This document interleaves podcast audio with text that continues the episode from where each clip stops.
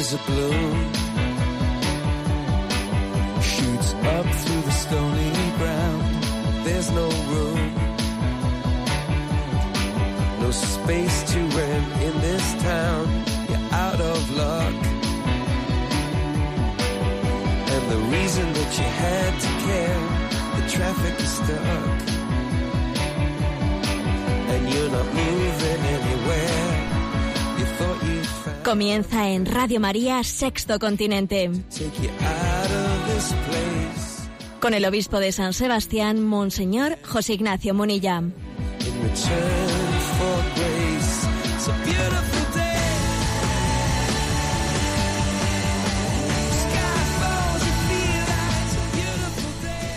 Un cordial saludo a todos los oyentes de Radio María.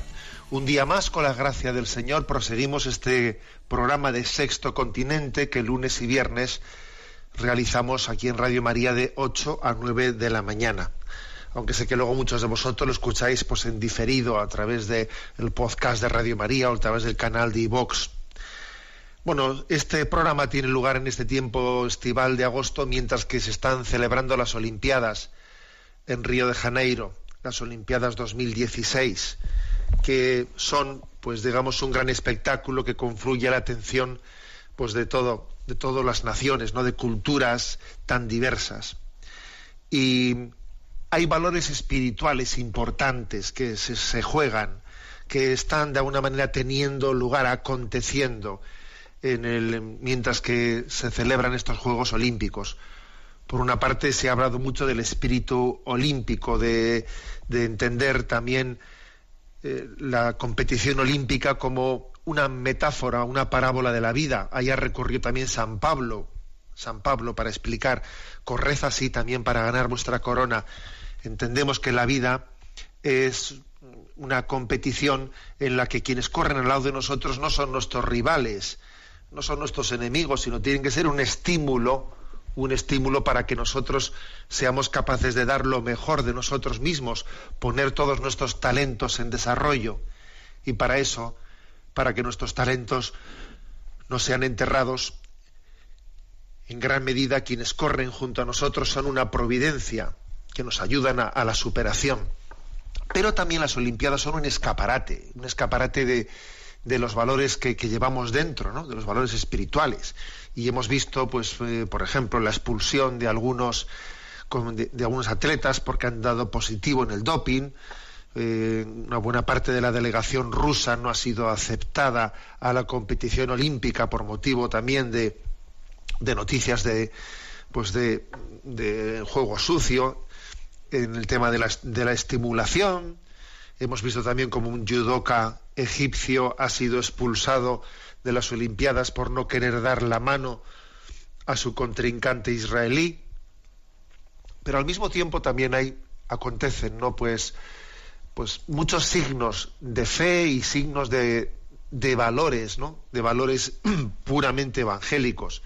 Bueno, ayer en concreto se, se realizó la, la prueba de los 200 metros lisos y una prueba que es una de las más de las más seguidas, ¿no? Y el famoso velocista jamaicano Bolt que lleva ya varias olimpiadas, ¿no? Pues incluso de- desde la Olimpiada de Berlín allí puso la, la marca de los 100 metros lisos eh, pues en una en un, un nivel que parece que es inalcanzable. Bueno, ha vuelto de nuevo a, a ganar eh, en este caso la medalla de oro de los 200 metros lisos con la medalla de la milagrosa en su cuello, subrayando su fe en María, ¿no?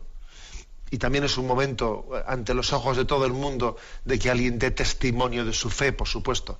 Pero quiero destacar, sobre todo, eh, sobre todo, un, gesto ocurrido. Ayer yo envié una, eh, pues un mensaje a las redes sociales con el texto que decía la Madre Teresa de Calcuta se ha colado, se cuela en las Olimpiadas. Sí, la Madre Teresa de Calcuta se ha colado en las Olimpiadas porque aconteció en la final, eh, o mejor dicho, creo, no, creo que no era la final, sino que era la prueba de clasificación de los 5.000 metros lisos femeninos, pues que una atleta neozelandesa pues cayó, eh, tropezó al caerse, pues derribó a una estadounidense, Abeid Agostino, y produjo en ella una lesión muy grave. O sea, es decir, le, torció la rodilla derecha, luego más tarde se, ha sabido que tenía rotura de menisco y del ligamento cruzado anterior.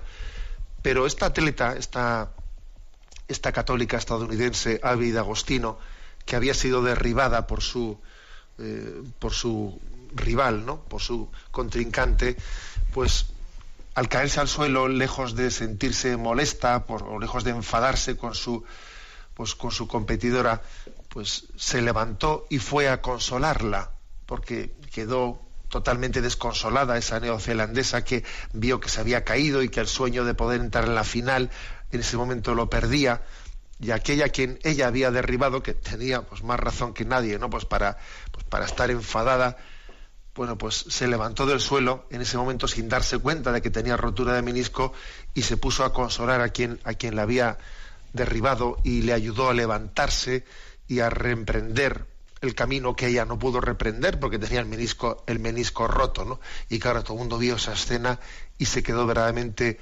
conmovido, conmovido. Cuando, mm, cuando después ella ha sido entrevistada, eh, aparte de decir que a, ella, que ella le gustaría, si tuviese una máquina del tiempo, dice, me gustaría volver y poder conocer eh, a la Madre Teresa de Calcuta y hablar con ella y conversar con ella, ¿no?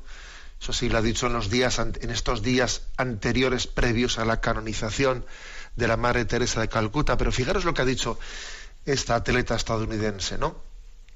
Dice, aunque mis acciones fueron en ese momento instintivas, es decir, yo aquello lo hice, no sé, lo hice porque me salió, que todavía puede tener hasta más valor, ¿no? Aunque mis acciones fueron en ese momento instintivas, la única forma en la que puedo racionalizar lo que pasó es que Dios preparó mi corazón para actuar de esa forma. Durante este, todo este tiempo yo tenía, tenía la, la intuición de que algo, de que mi experiencia en Río iba a suponer algo más que mi participación en la carrera. Y en cuanto, en cuanto ocurrió aquel accidente, supe que era eso.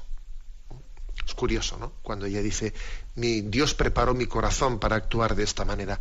Posiblemente su devoción eh, hacia la Madre Teresa de Calcuta, pues acabó generando esa, esa reacción instintiva de generosidad de, tener esa reacción de mansedumbre y de, y de generosidad en ayudar a quien en principio podría haber sido entendido como su rival y entendió que era su hermana y poco importó que le hubiese generado una lesión tan grave, ella entendía que en ese momento tenía que consolar, consolar a quien le había generado en ella una, una lesión. Bueno, o sea que las Olimpiadas son el escaparate del mundo, el escaparate del corazón también de los hombres y, me, da una gran alegría ¿no? en, que en este, en este incidente, para entendernos, ¿no? Pues tantas personas del mundo hayan puesto, hayan podido poner sus ojos y hayan descubierto aquí la sombra de la Madre Teresa de Calcuta justamente en, en las vísperas de su canonización. Bueno, pues seguimos adelante con este espíritu olímpico que dice San Pablo que tenemos que tener también para correr nuestra carrera y llegar a la meta. Eh, Sexto Continente es un programa que realizamos en la interacción con los oyentes a través de la cuenta de Twitter arroba obispo Munilla, a través del muro de Facebook que lleva mi nombre personal de José Ignacio Munilla y a través de una cuenta de correo electrónico sextocontinente arroba radiomaria.es a la que hacéis llegar vuestras consultas o aportaciones y que agradecemos mucho. Bueno, algún tema, algún tema que hemos seleccionado para, para el día de hoy. A ver, así con un título un poco curioso, derivadas de la Asunción de María a los cielos. Hemos celebrado el 15 de agosto eh, la fiesta, la, solemnidad de la Asunción de, de la Virgen María a los cielos en cuerpo y alma. ¿Qué derivadas qué derivadas tiene nuestra fe en la Asunción. ¿eh? Fue un tema que tuve ocasión de tratar en la homilía de ese día y que ahora comparto con, vosotros. Bueno, lo que, lo que es nuestra fe en la asunción de María a los cielos, lo conocemos. ¿eh? el, Papa, Pío XII definió dogmáticamente en el año 1950, aunque era una fe muy anterior ¿eh? a la definición dogmática, pues que llegado el fin de su de, del recorrido en esta vida, la Virgen María eh, fue asunta al cielo en cuerpo y en alma. No solo está la Virgen María con su alma en el cuerpo, como el resto de los el resto de, los mortales. No, ella ha tenido un privilegio muy especial y es participar de la en plenitud de la gloria de Jesucristo desde el mismo momento de su muerte, sin esperar al final de los tiempos, sin esperar a la parusía, en la que tendrá lugar la resurrección de los cuerpos. Por lo tanto, eh, el misterio de la asunción de María a los cielos está también muy ligado al tema mm, de lo que es lo que, lo que se llama la escatología intermedia, es decir, los, católicos sabemos que en el momento de nuestra muerte se produce una separación de alma y cuerpo, que el alma eh, tiene ese juicio particular, el alma pasa a ser juzgada en ese momento eh, por los actos de su vida y el alma recibe, eh, pues recibe el premio de la, de la salvación eterna o necesita una purificación en el purgatorio o si está cerrada la gracia, entonces el alma llega a la perdición del infierno. ¿eh? En el momento de, nuestra muerte, el alma recibe, por lo tanto, una, eh, el juicio, en el juicio particular una recompensa de sus actos, en, salvación, en cielo, infierno, purgatorio. Y el cuerpo reposa, el cuerpo reposa eh, esperando la resurrección final. De manera que el cuerpo, en la resurrección final, en la parusía, se une, se unirá eh, a, su, a su alma, bien sea para participar de la salvación plena, después de la parusía ya el purgatorio no tiene lugar, el purgatorio ha terminado su tiempo y por lo tanto también las almas que están en el purgatorio eh, gozarán, las que, no hayan, las que no se hayan purificado previamente antes que la parusía final, unidas a su cuerpo, gozan ya de la plenitud de la gloria de Dios, o también los cuerpos resucitados se unen a las almas de los condenados, que, porque también esa, esa situación de, exclusión de Dios no solamente es en alma, sino en alma y cuerpo para los condenados a partir de la, de la, parusía de la resurrección final. Bueno, esta es nuestra fe en, eh, en la escotología, en el más allá, pero lo que la lo que la fiesta de la Asunción dice de ella, de María, es que Dios ha querido que ella anticipe desde el mismo momento eh, del final de su vida, anticipe lo que es el destino eterno, lo que Dios nos tiene reservado a todos nosotros, ¿no? que es la plena glorificación en cuerpo y alma. O sea, la Virgen María anticipa lo que será el final de los tiempos, la plena glorificación en cuerpo y alma. Entonces, si esta es nuestra fe, derivadas, ¿no? A ver, derivadas de la asunción de María a los cielos. Pues obviamente la primera derivada es caer en cuenta de la importancia de la obra de misericordia de enterrar a los muertos. La obra de misericordia de enterrar nuestro cuerpo mortal.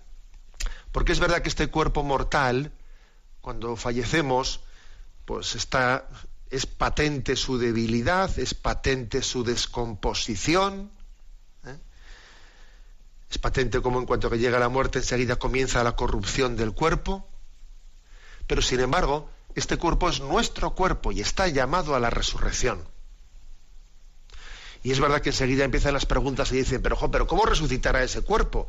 Porque fíjate tú que cómo se descompone, fíjate tú cómo con el paso del tiempo de un cuerpo descompuesto puede llegar a quedar nada, un poco de polvo, un poco... Mira, no lo sabemos, o sea, porque es un misterio en el que nosotros no podemos dar una explicación. El que nos creó de la nada, el que nos creó de la nada, en nuestra resurrección nos recreará mm, Fíjate que los primeros cristianos utilizaban la imagen del ave fénix, de esa ave que resurge desde sus cenizas. ¿eh? Entonces, por lo tanto, es un misterio. El Dios, pero es un misterio para nosotros, porque para Dios que creó de la nada, poco le costará a Dios llevar a cabo la resurrección a partir de, de nuestros restos o de lo que fuere, ¿no?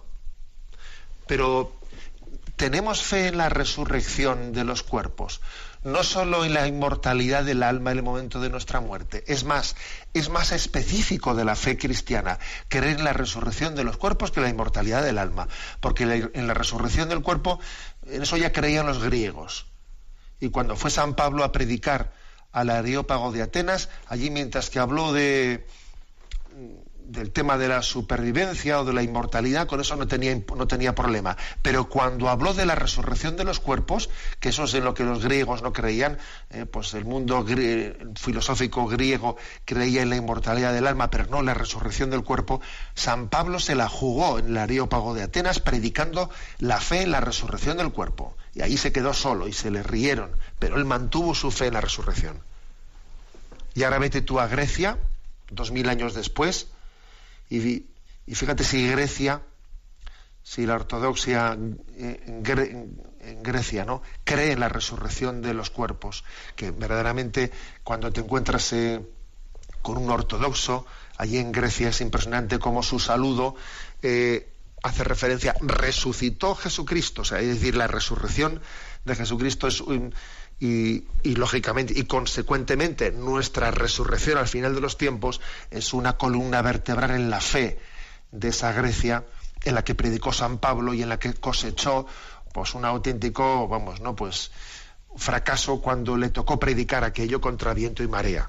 Por lo tanto una derivada una derivada de nuestra fe la asunción de María a los cielos es la práctica de dar de dar tierra, de enterrar a los difuntos, en la conciencia, en la espera de la resurrección. Se trata solo de un gesto, de una tradición o de un gesto higiénico, no, no, no, es en la esperanza de la resurrección enterramos a los difuntos. Nada que ver, nada que ver con el tema de la reencarnación. ¿Eh? La fe cristiana es totalmente contraria a la reencarnación, porque la reencarnación en el fondo es una minusvaloración del cuerpo. El cuerpo no está llamado a la salvación. Lo tanto, yo me tengo que desprender de este cuerpo y ya tomaré otro cuerpo y a ver si me desprendo del siguiente cuerpo y así, así hasta que llegue un momento en el que ya no necesite cuerpo y el alma se libere, de, se libere del cuerpo. Esa es, esa es una visión dualista que en el fondo no cree en que Dios también es el creador de la materia y nos ha llamado a la salvación, a participar de la gloria en todo nuestro ser. También nuestra corporalidad está llamada a participar de la gloria de Jesucristo. Repito, ¿eh? primera derivada de, de, esa fiesta de la Asunción de María a los cielos, ¿no? En cuerpo y alma. Ella está con su cuerpo ya en el cielo. Nuestro cuerpo todavía no está en el cielo, está esperando, ¿eh? después de la muerte a la, a la espera de la resurrección. Luego nosotros enterramos a los cuerpos en el cementerio. Cementerio, que por cierto significa dormitorio. Cementerium en latín significa dormitorio. Y fíjate si es fuerte nuestra fe en la resurrección que antes del cristianismo pues al lugar en el que se, que se enterraba a los muertos se les llamaba necrópolis. La palabra necrópolis en griego significa ciudad de los muertos. ¿eh? Y nosotros cambiamos el nombre de ese lugar, en vez de necrópolis, le llamamos cementerium, dormitorio. Bonita diferencia, ¿eh? el, nombre lo dice todo. O sea, la primera derivada pues de la Asunción es que entendamos que nosotros enterramos el cuerpo en la espera de la resurrección para llegar a poder recibir eh, la plenitud de, de la resurrección como María ya la ha recibido en el cielo. Y tenemos que tener la claridad de distinguir nuestra fe, nuestra fe cristiana, de la reencarnación, que es totalmente distinto ¿no? y incompatible, obviamente. Además, no nos olvidemos que Dios tiene cuerpo humano, ¿eh? que suena fuerte decir esto, ¿eh? Dios tiene cuerpo humano, sí, me refiero a la humanidad de Jesús, engendrada en las entrañas de María. y se nos están colando, ¿no? Se nos están colando, hay muchas concepciones a través de, la nueva era eh, en, la que, en la el reencarnacionismo y los dualismos, eh, los dualismos, pues mm, nos, quieren hacer olvidar que lo central de la fe cristiana es la encarnación. Dios tomó carne, tomó carne humana, la hizo suya y, también le hizo participar a la carne humana de la glorificación en la resurrección de Jesucristo. Esa es la primera derivada, enterrar a los muertos. ¿eh? Estamos, por cierto, estamos en el, en el jubileo de la misericordia y no debemos olvidar, bueno, pues no debemos olvidar que entre las obras de misericordia hay una de las que se habla poquísimo y es esta, enterrar a los muertos. Hablemos también de esta obra de misericordia, que es tan obra de misericordia como, como, como, todas las demás, como dar de comer al hambriento, dar de beber al sediento, también es una obra de misericordia, enterrar a los difuntos. Y además, eh, la incineración de los cuerpos, que es legítima siempre, que, siempre y cuando se haga en la, en la esperanza de la resurrección y no como un gesto pagano, la incineración no dispensa, no dispensa de ese mandato de enterrar de enterrar los restos o de enterrar el cuerpo, también las cenizas de quienes han sido incinerados deben de ser enterradas. O sea, la incineración, en el fondo, lo que ha hecho ha sido, de una manera artificial, ha sido acortar en el tiempo el proceso en el que el cadáver mm, se descompone y finalmente llega a ser polvo. Bien, pero, pero, pero debe de ser enterrado. ¿eh? Ese gesto de aventar aventar las cenizas aquí o allá, o yo me quedo con unas pocas cenizas, tú quédate con otras pocas cenizas. No, o sea, no sé, ¿qué es eso? ¿No? ¿Qué es eso? Se nos cuelan eh, costumbres paganas sin ser conscientes de que, de que los signos, los signos, cuidan, alimentan nuestra fe. Por supuesto que ya sabemos que, que, la que la resurrección final no se va a comprometer, no queda comprometida porque uno haya aventado sus cenizas en el mar. Pues obviamente no va a quedar comprometida por eso, no si, si no es eso, no es eso. Pero es que los signos, los signos cuidan nuestra fe. Necesitamos signos, ¿no? Para que nuestra fe en la resurrección, para que el cementerio, el lugar del reposo, el lugar de la espera, nos recuerde nuestra fe en la resurrección al final de los tiempos. Es como si, por ejemplo, alguien, porque es importante cuidar los signos, pues tú, si, si, si, tú celebras la Eucaristía y no haces ninguna genuflexión y no haces ningún signo delante de ella y pasas delante del sagrario, como si, bueno, obviamente por eso no va a dejar de estar ahí Jesús, porque tú no hagas ningún tipo de, de signos, ya, pero al final la falta de los signos termina afectando a la fe. ¿Eh? Pues aquí pasa algo por el estilo. ¿eh? Si no cuidamos el signo del enterramiento, eso también compromete nuestra, eh, termina afectando a nuestra fe en la resurrección. Y de hecho, la fe en la resurrección está bastante afectada por el flujo de los dualismos, los reencarnacionismos, la nueva era, etcétera, etcétera.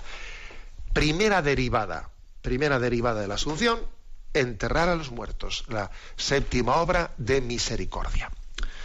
Bueno, escuchamos esta canción, balada para Adelina de Richard Kleiderman.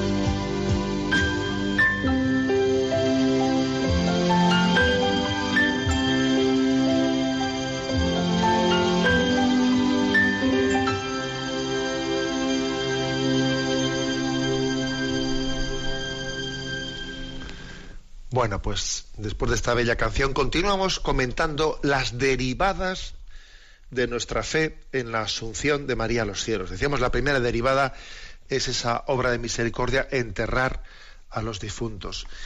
La segunda derivada, la segunda derivada es eh, la vivencia, la integración en nosotros de nuestra propia corporalidad, porque María, María vive esa unión de cuerpo y alma.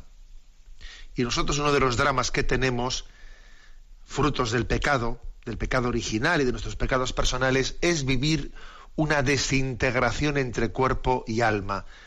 Entre cuerpo y alma a veces parece, parece que son más el perro y el gato, ¿sabes? El perro y el gato, en vez de vivir la armonía, porque, porque mi yo, José Ignacio en este caso, tú, María, Luisa, quien sea, ¿no?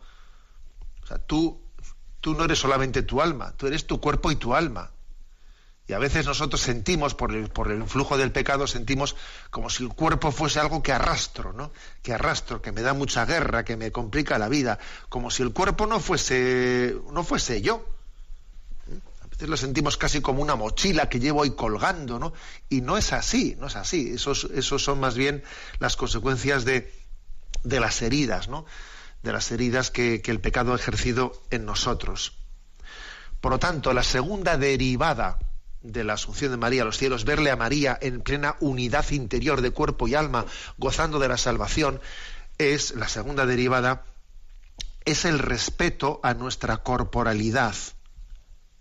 La auténtica ecología, ¿no? La ecología es la ecología, no solamente la ecología animal, la ecología vegetal, la ecología mineral, no, la ecología comienza por ser una ecología humana. Es que si la ecología no es la ecología del hombre, ¿A dónde vamos? ¿A, dónde vamos con defender a los pingüinos y a las focas y luego, y luego estar defendiendo el aborto? ¿Cómo es posible eso? ¿no? La verdadera ecología o es humana o no, o no es ecología, o es pura ideología. ¿Mm? Entonces, frente a esa tendencia dualista que tiende a disociar ¿eh? espíritu de cuerpo, espíritu de materia, perdón, o cuerpo de alma, es muy importante mm, reconciliarnos también con nuestro cuerpo, reconciliarnos con él. ¿eh? No vivir como si, si, el cuerpo fuese una prótesis que a veces me, pues la siento como enemiga de mí mismo, ¿no? O algunos incluso pretenden manipularla, cambiarla a su antojo no estoy a gusto con mi cuerpo, no estoy a gusto con él, eh, a ver si me opero, a ver si no sé qué, porque eh, es verdad, existe todo, toda una especie de tendencia en la que el cuerpo parece enemigo nuestro y tenemos que, a ver si, no digamos nada de, a ver si me cambio de, de, sexo y elijo otro sexo distinto, pero incluso sin que sea el tema de la ideología de género, ¿no? El transgénero, pues no estoy a gusto con mi cuerpo, quiero otro. Existe, o sea, eh, a veces estamos percibiendo percibiendo una, una especie de falta de equilibrio y de aceptación de nuestra propia, de nuestra propia personalidad, de, de nuestra propia corporeidad. El cuerpo, no nos tenemos que avergonzar de él, es el icono del alma. El cuerpo no es algo que yo pueda cambiar a mi gusto. El cuerpo es alguien, soy yo. Si yo juego con mi cuerpo, juego con mi persona. ¿Eh? Bueno, pues en este contexto, en este contexto, la encíclica Laudato Si, publicada ya hace más de un año por, el Papa Francisco sobre el tema de la ecología, la encíclica Laudato Si, en el punto 155 reservaba eh, una reflexión sobre esta aceptación de la propia corporeidad que tiene una clara referencia al tema de la transexualidad, etcétera, pero fijaros lo que dice el Papa aquí, ¿no? La ecología humana implica también algo muy hondo, la necesaria relación de la vida del ser humano con la ley moral escrita en la propia naturaleza, necesaria para poder crear un ambiente más digno. Decía Benedicto XVI que existe una ecología del hombre, porque también el hombre posee una naturaleza que él debe respetar y que no puede manipular a su antojo. En esta línea cabe reconocer que nuestro propio cuerpo nos sitúa en una relación directa con el ambiente y con los demás seres vivientes. la aceptación del propio cuerpo como don de Dios es necesaria para acoger y aceptar el mundo entero como regalo del Padre y casa común, mientras una lógica del dominio sobre el propio cuerpo se transforma en una lógica a veces sutil del dominio sobre la creación. Aprender a recibir el propio cuerpo, a cuidarlo y a respetar sus significados es esencial para una verdadera ecología humana. También la valoración del propio cuerpo en su feminidad o masculinidad es necesaria para reconocerse a sí mismo en el encuentro con el diferente. De este modo es posible aceptar gozosamente el don específico del otro o de la otra, como obra del Creador, y enriquecerse recíprocamente. Por tanto, no es sana una actitud que pretenda cancelar la diferencia sexual porque ya no sabe confrontarse con la misma. Por lo tanto, segunda derivada de nuestra fe en la fiesta, ¿no? en esa fiesta de la Asunción de María a los cielos en cuerpo y alma, verle a María en esa plena unidad de cuerpo y alma, en la que el cuerpo y el alma están perfectamente integrados y no viven en una contradicción el uno con el otro, es el respeto a nuestra propia corporalidad. No sentir, no sentir esa especie de no aceptación de nuestro cuerpo que diremos que diremos de todas las, las enfermedades que se están generando por, por esta, en este entorno de una cultura en la que en la que el cuerpo no se termina de aceptar que si las anorexias que si etcétera es que existe una una dificultad de la aceptación de la propia corporalidad ¿no?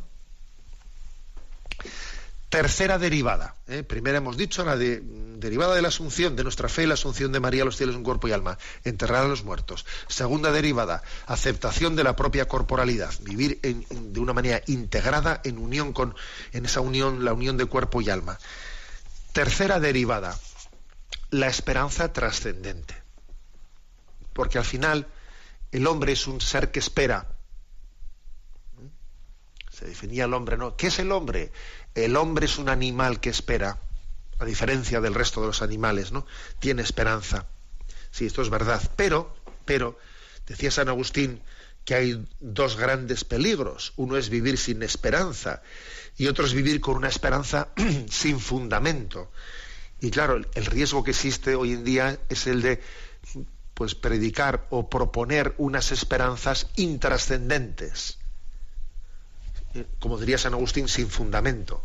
Una esperanza intrascendente en el fondo es una esperanza sin fundamento. Es pan para hoy y hambre para mañana.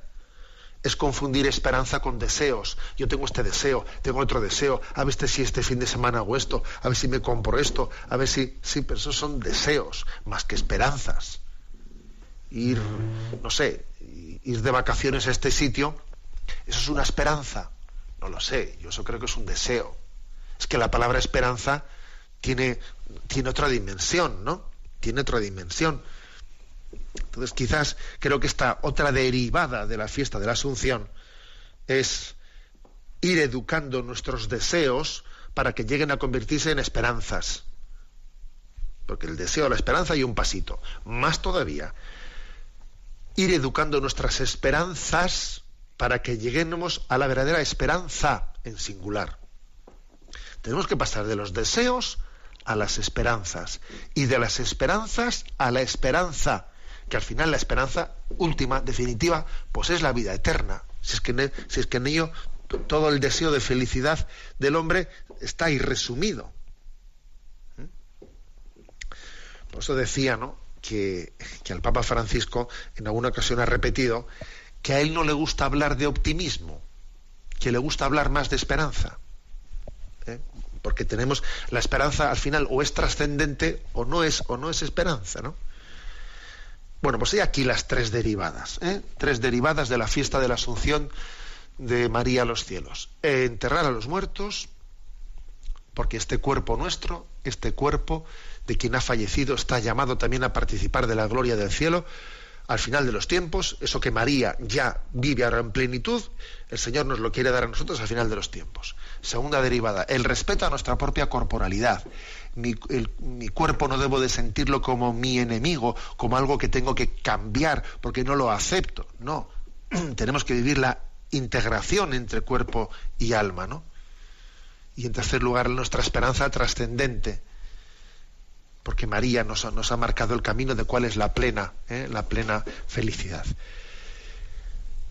Estas son las tres, las tres derivadas, pero también tenemos otros, otros temas así veraniegos que, queremos también comentar.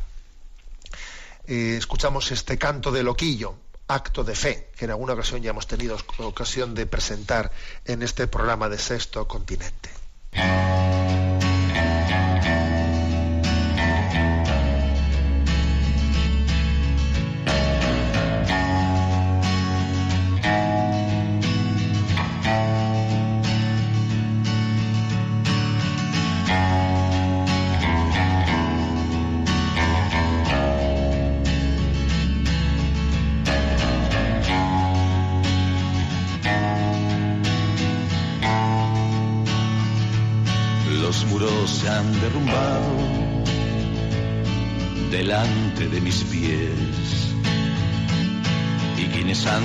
Reían, lloraron después.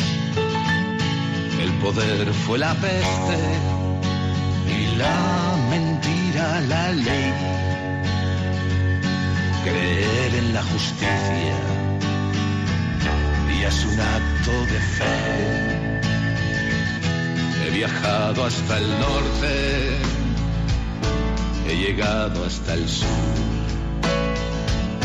Me han vendido los clavos para mi propia cruz.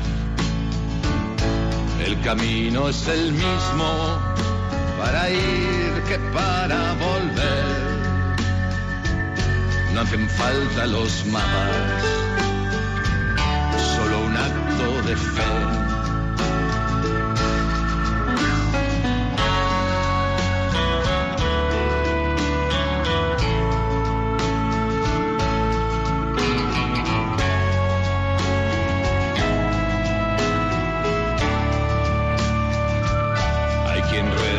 por Judas y hay quien reza por Caín, quien construye las guerras y quien diseña el fin.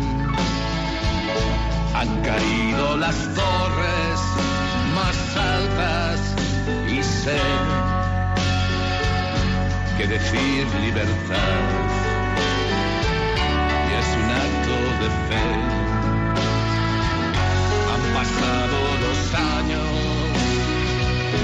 aprendido a perder. Me hacen daño los golpes, ya no soy como ayer.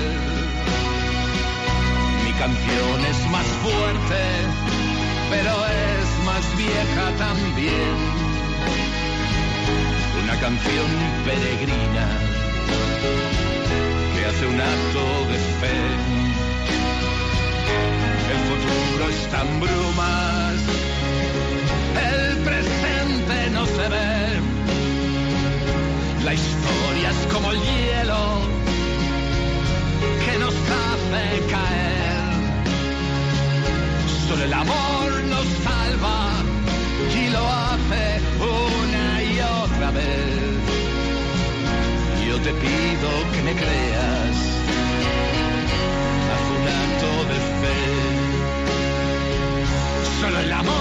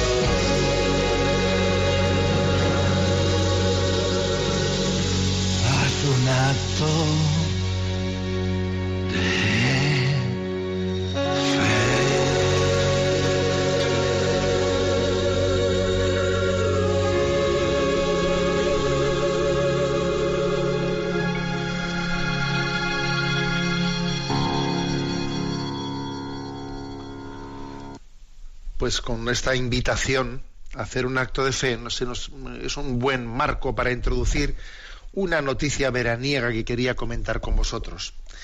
Y es que el día 16, el día siguiente de la Asunción, el periódico El Mundo publicó una noticia eh, con el siguiente titular.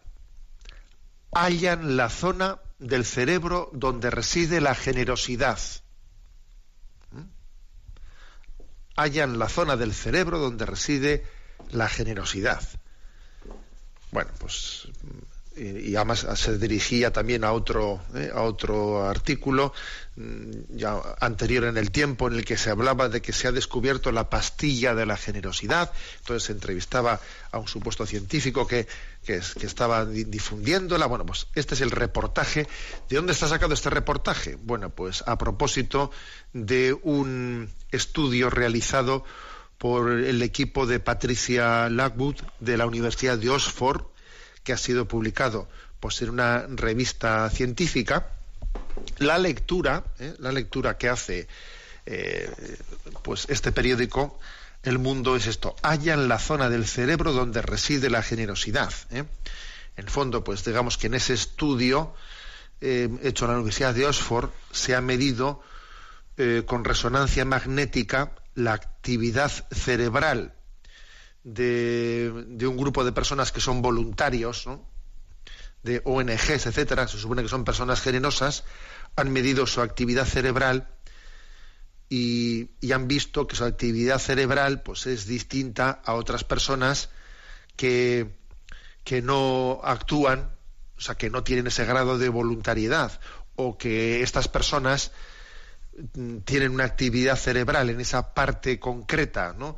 del cerebro, pues diferente a que cuando hacen otras acciones que no son así de altruismo. Entonces de ahí se deriva este titular, ¿no? Toma titular. Hallan la zona del cerebro donde reside la generosidad.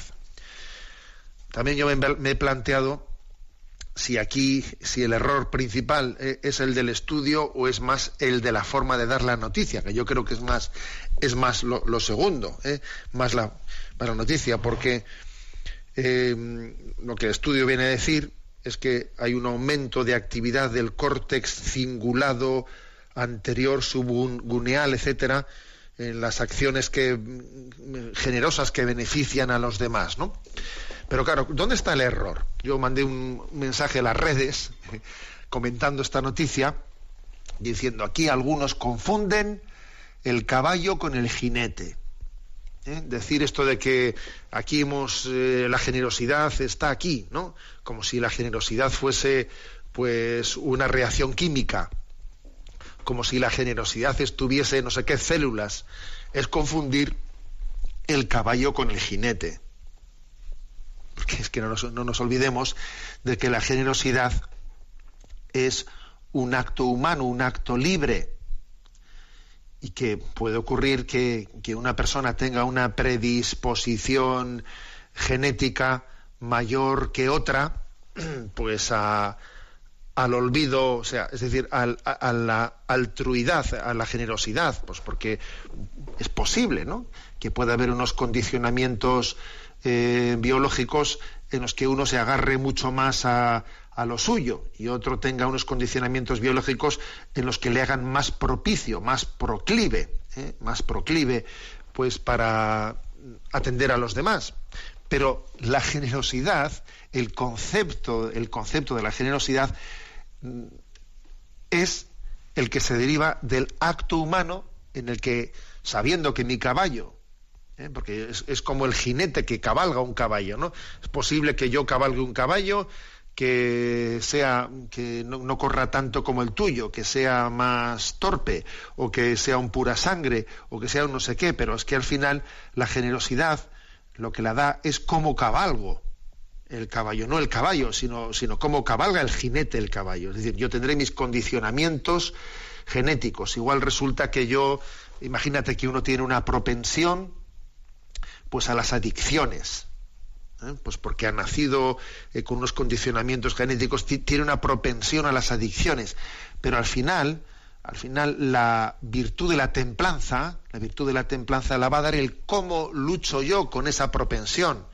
Es que la virtud, la templanza, la generosidad, la que sea, no, no la da el, el dato químico, sino cómo, cómo lo toreo yo, cómo lo sobrellevo, cómo, cómo lo educo, cómo me dejo arrastrar o no me dejo arrastrar por él. Es que, por lo tanto, es que este titular confunde el caballo con el jinete. En el fondo es la no creencia del alma, claro, ¿no? En la no creencia del alma, en la no conciencia, ¿no? De la espiritualidad del hombre, pues eso, están diciendo aquí eh, la, la generosidad está aquí, en esta parte del cerebro, ¿no? Y entonces la castidad estará en este otro. Y entonces, pues eh, la pereza está aquí. Y el otro no sé qué, pero es, es absurdo, es ridículo, es no, es no entender, no entender la interioridad del hombre. ¿eh? Ese fue la, digamos, la, el comentario que se me ocurrió, ¿no? Enviar a las, a las redes, acompañando con el titular de la, de la noticia haya en la zona del cerebro donde reside la generosidad. Y digo, bueno, algunos confunden el caballo con el jinete o el jinete con el caballo. ¿eh? Lo confunden. Bueno, esa es una, de las noticias. Otra noticia veraniega que también me ha llamado la atención es como Euronews, no sé si conocéis Euronews. Euronews es una cadena televisiva, creo que emite en, seis idiomas, pues que está es un poco como la radio la perdón la televisión pública de la comunión, comunión eh, comunidad económica europea. Por lo tanto es una televisión eh, interesante en la medida en que marca qué es lo políticamente correcto desde la desde la perspectiva de la Unión Europea no bueno pues eh, en ese tiempo de verano nos están bombardeando Euronews con un reportaje eh, claramente dirigido contra Polonia, porque en Polonia se está poniendo en marcha eh, los, los, requisitos legales para hacer una reforma todavía más restrictiva de la ley del aborto. Polonia es uno de los países de Europa que tiene la ley del aborto más restrictiva, porque ya se restringió. Bueno, pues todavía se está pensando en una restricción superior.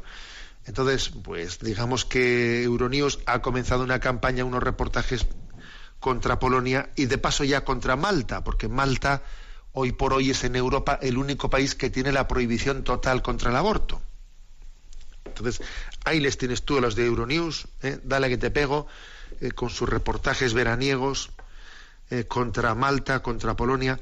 Bueno, y en el colmo, en en el colmo del absurdo, en ese reportaje, ellos han señalado que Malta, que Polonia y que Irlanda son los países eh, de Europa con un mayor índice de síndromes de Down. Y claro, fíjate tú, es que qué países son los que tienen un síndrome de Down más alto, ¿no? Es un signo de su desarrollo, y claro, es que fíjate qué países. Y claro, uno escucha esa noticia y se le queda cara, cara de tonto, ¿no? Y dice, pero bueno, ¿pero cómo pueden decir eso? Pues por supuesto que tendrán el, el índice de síndrome de Down más alto. Es que los demás países los exterminan es que los síndromes de Down en los demás países los están exterminando, entonces dice, fíjate, es que qué país está subdesarrollado, este tiene síndrome, tiene un índice de síndrome de Down altísimo. Es que hoy en día tener un, tener un índice de síndrome de Down alto es un signo de salud moral y espiritual. Es que, claro, es que el no tener, el que hagamos desaparecer ¿no? a los discapacitados ¿no? del mapa, eso no es un signo de progreso sino todo lo contrario. Es un signo de la ley del más fuerte. Es un signo de la cultura del descarte. De la cultura del descarte, ¿no? Como diría el Papa Francisco.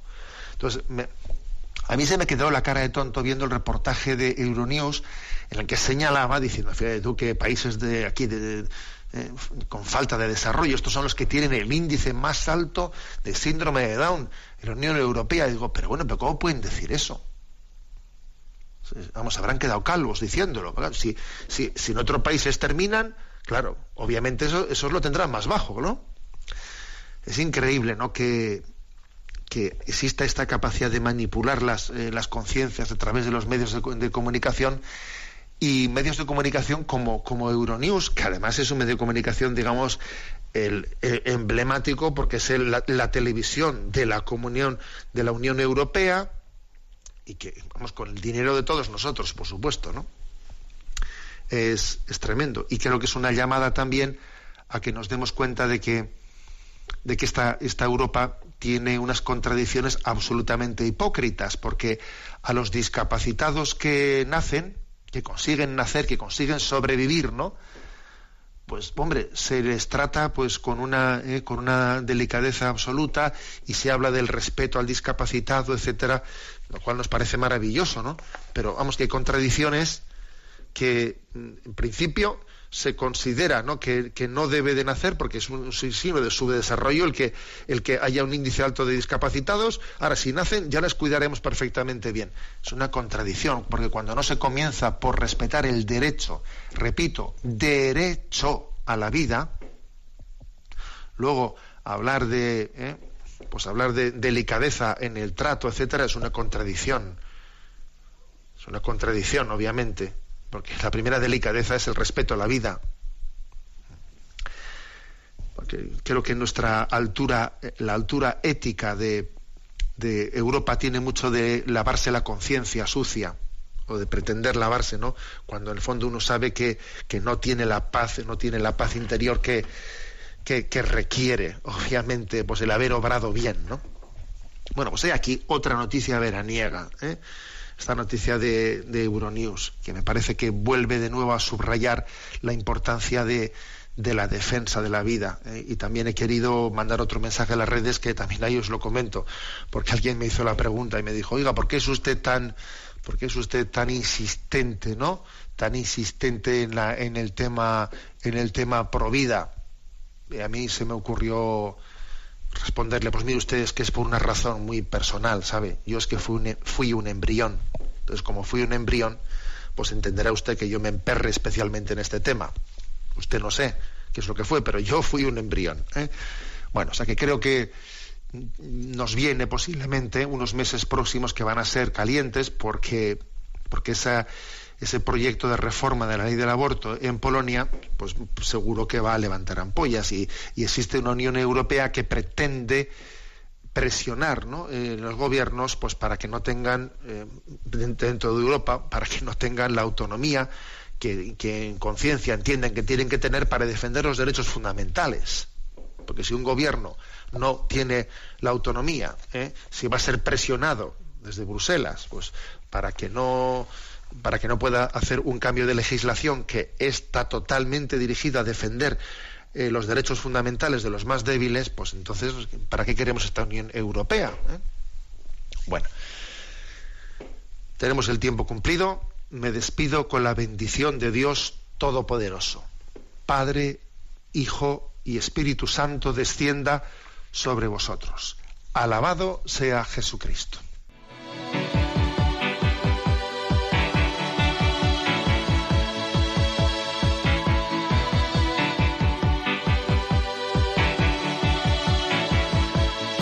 Is a blue shoots up through the stony ground. There's no room, no space to rent in this town. You're out of luck, and the reason that you had to care, the traffic is stuck, and you're not moving anywhere. Han escuchado en Radio María Sexto Continente, un programa dirigido por el obispo de San Sebastián, Monseñor José Ignacio Monilla.